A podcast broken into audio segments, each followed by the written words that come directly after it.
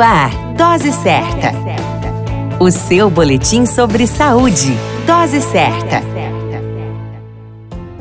Olá, eu sou Júlio Cazé, médico de família e comunidade, e esse é o Dose Certa, seu boletim diário de notícias. E o tema de hoje é vulnerabilidades da pessoa idosa. Chegar à terceira e à quarta idade é uma dádiva para o ser humano. Há quem diga que não apresentar nenhuma fragilidade após os 60 anos é um privilégio para poucos. Quem dera fosse possível curtir a aposentadoria, a família e as maravilhas propostas pela vida, gozando de plena saúde, não é mesmo? Este é um desafio diário para o grupo da terceira e quarta idade. Em 2019, o número de idosos no Brasil chegou a 32,9 milhões. Dados do Instituto Brasileiro de Geografia e Estatística, o IBGE, mostram que a tendência de envelhecimento da população vem se mantendo e o número de pessoas com mais de 60 anos no país já é superior ao de crianças com até 9 anos de idade. Dessas, uma grande parcela é saudável e está nativa em plena capacidade funcional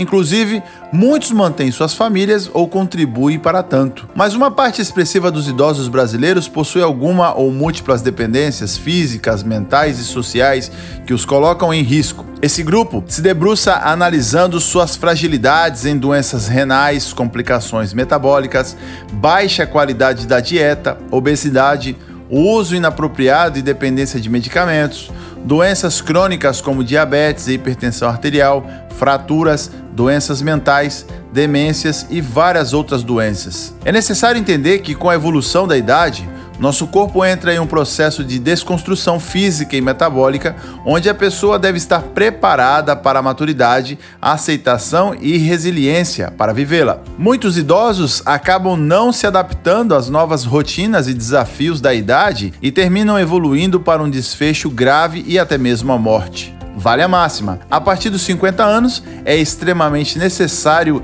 exercitar-se, ir ao médico, não fumar, não se estressar e curtir ao máximo a tudo e a todos, pois não sabemos quando chegará a hora da partida. Naquele momento ficará a pergunta: será mesmo que valeu a pena? Quer atualizar-se de mais informações como esta, continue conosco. A qualquer momento retornamos com mais informações. Esse é o Dose Certa, seu boletim diário de notícias. Eu sou Júlio Cazé, médico de família e comunidade.